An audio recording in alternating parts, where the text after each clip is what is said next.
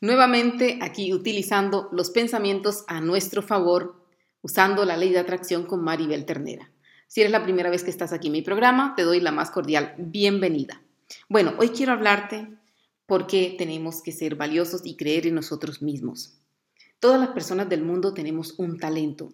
Todos, sin excepción, todos somos talentosos.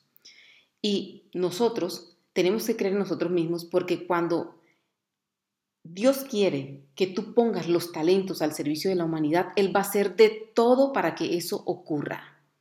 Hoy quiero compartirte una metáfora, se llama el portero del prostíbulo.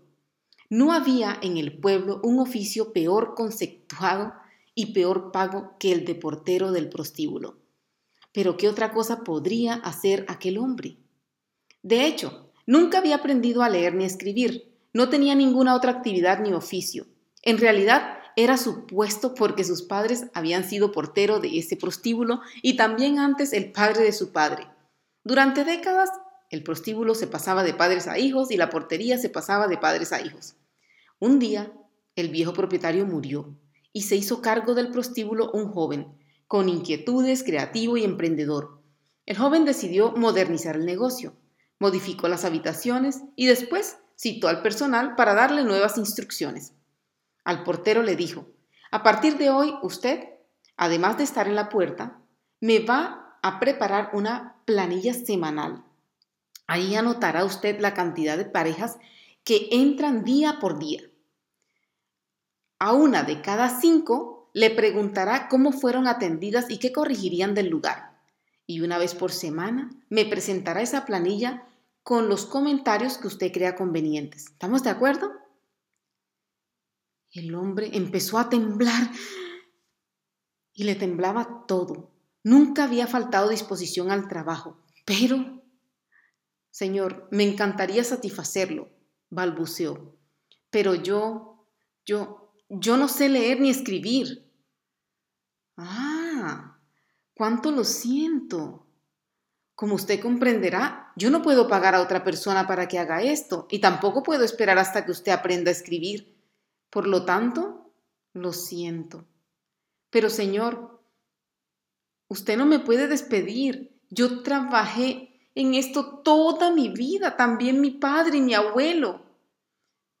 El hombre no lo dejó terminar. Mire, mire, mire, mire, yo comprendo, pero no puedo hacer nada por usted. Lógicamente le vamos a dar una indemnización. Esto es una cantidad de dinero para que tenga hasta que encuentre otra cosa que hacer. Así que lo siento, le deseo mucha suerte. Y sin más, se dio la vuelta y se fue. El hombre sintió que el mundo se le derrumbaba. Nunca había pensado que podría llegar a encontrarse en esa terrible situación. Llegó a su casa por primera vez desocupado, sin saber qué hacer. ¿Y ahora qué hago? se preguntaba el ex portero del prostíbulo. Inmediatamente le vino una voz de su interior que le decía, ¿te acuerdas? Cuando en el prostíbulo se rompía una cama o se arruinaba una pata de un ropero, con el martillo y clavos te las ingeniabas para hacer un arreglo sencillo y provisorio. Bueno, con esta voz interior, hablándose, el yo interior y el yo físico. Pensó que esta podría ser una ocupación transitoria hasta que alguien le ofreciera un empleo. Buscó por toda la casa las herramientas que necesitaba. Solo tenía unos clavos oxidados y una tenaza medio dañada. Tenía que comprar una caja de herramienta completa, se dijo. Para eso usaría parte del dinero recibido. En la esquina de su casa se enteró que en su pueblo no había una ferretería por ningún lado y que debía viajar dos días en mula al pueblo más cercano. Bueno, pero ¿qué más da? pensó, y emprendió la marcha. A su regreso, traía una hermosa y completa caja de herramientas. No había terminado de quitarse las botas cuando llamaron a la puerta. Tum, tum, tum. Era su vecino. Vecino, vengo a preguntarle si no tiene usted por casualidad un martillo que me preste. Mire, no me va a creer, pero acabo de comprar un martillo, pero lo necesito para trabajar. Como me quedé sin empleo. Bueno, pero yo se lo devolvería mañana bien temprano. ¿Está bien? Bueno, está bien. A la mañana siguiente, como había prometido el vecino, tocó la puerta. Mire, yo todavía necesito el martillo. ¿Por qué no me lo vende? No, no, no, yo lo necesito para trabajar. Y además la ferretería está a dos días en mula. Hagamos un trato, le dijo el vecino. Yo le pagaré a usted esos dos días de ida y vuelta, más el precio del martillo. Total, usted está sin trabajo. ¿Qué le parece? Realmente, esto le daba un trabajo por cuatro días. Aceptó. Volvió a montar su mula y al regreso, otro vecino lo esperaba en la puerta de su casa. Hola vecino, lo que pasa es que me enteré que usted le vendió un martillo a nuestro amigo. Y me gustaría saber si usted puede ayudarnos y vendernos un martillo. Ah, sí, yo necesito unas herramientas. Estoy dispuesto a pagarle sus cuatro días de viaje y una pequeña ganancia por cada herramienta. Usted sabe, no todos disponemos de cuatro días para nuestras compras. El esportero abrió su caja de herramientas y su vecino eligió una pieza, un destornillador, un martillo y un cincel. Le pagó y se fue.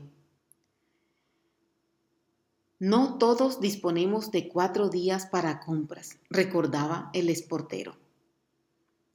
Si esto es cierto, mucha gente podría necesitar que yo viajara a traer herramientas.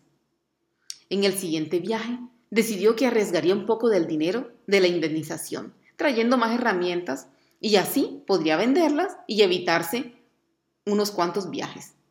La voz empezó a correrse por el barrio y muchos quisieron evitarse el viaje y una vez por semana, él ahora, corredor de herramientas, viajaba y compraba lo que necesitaban sus clientes. Pronto entendió que si pudiera encontrar un lugar donde almacenar las herramientas, podría ahorrar más viajes y ganar más dinero. Alquiló un galpón. Luego le hizo una entrada más cómoda y algunas semanas después, con una vidriera, el galpón se transformó en, el primer, en la primera ferretería del pueblo. Todos estaban contentos y compraban en su negocio. Ya no viajaba de la ferretería del pueblo vecino, sino que ellos le enviaban sus pedidos. Él era un buen cliente. Con el tiempo todos los compradores de, pequeños pueblos más lejanos preferían comprar en su ferretería y ganar dos días de marcha. Un día se le ocurrió que su amigo el tornero podría fabricar para él las cabezas de los martillos y luego, ¿por qué no?, las tenazas y las pinzas y los cinceles y luego fueron los clavos y los tornillos. Para no hacer más largo el cuento, sucedió que en diez años aquel hombre se transformó con honestidad y trabajo en un millonario fabricante de herramientas, el empresario más poderoso de la región, tan poderoso que era que un año, para la fecha de comienzo de clases, decidió donar a su pueblo una escuela. Allí se enseñaría, además de la lectoescritura, las artes y los oficios más prácticos de la época. El intendente y el alcalde organizaron una gran fiesta de inauguración de la escuela y una importante cena de agasajo para su fundador. El alcalde le entregó las llaves de la ciudad y el, el intendente lo abrazó y le dijo, es con gran orgullo y gratitud que le pedimos nos concede el honor de poner su firma en la primera hoja del libro de actas de la nueva escuela. El esportero, ya hoy empresario y fabricante de herramientas, respondió, el honor sería para mí, dijo el hombre. Creo que nada más que firmar allí, pero yo no sé leer ni escribir, soy analfabeto. ¿Usted? dijo el intendente. No alcanzaba a creerlo. ¿Usted no sabe leer ni escribir? ¿Usted construyó un imperio industrial sin saber leer ni escribir? Estoy asombrado. Me pregunto, ¿qué hubiera hecho si hubiera sabido leer y escribir? Ah, eso, eso se lo puedo responder, dijo el hombre con calma y con mucha tranquilidad. Si yo hubiera sabido leer y escribir, Hoy sería el portero del prostíbulo. Bueno, espero que esta historia te haya hecho mucho sentido y no olvides que aquí aprendemos a usar los pensamientos a nuestro favor con la ley de atracción. Se despide Maribel Ternera. Hasta la próxima. Chao.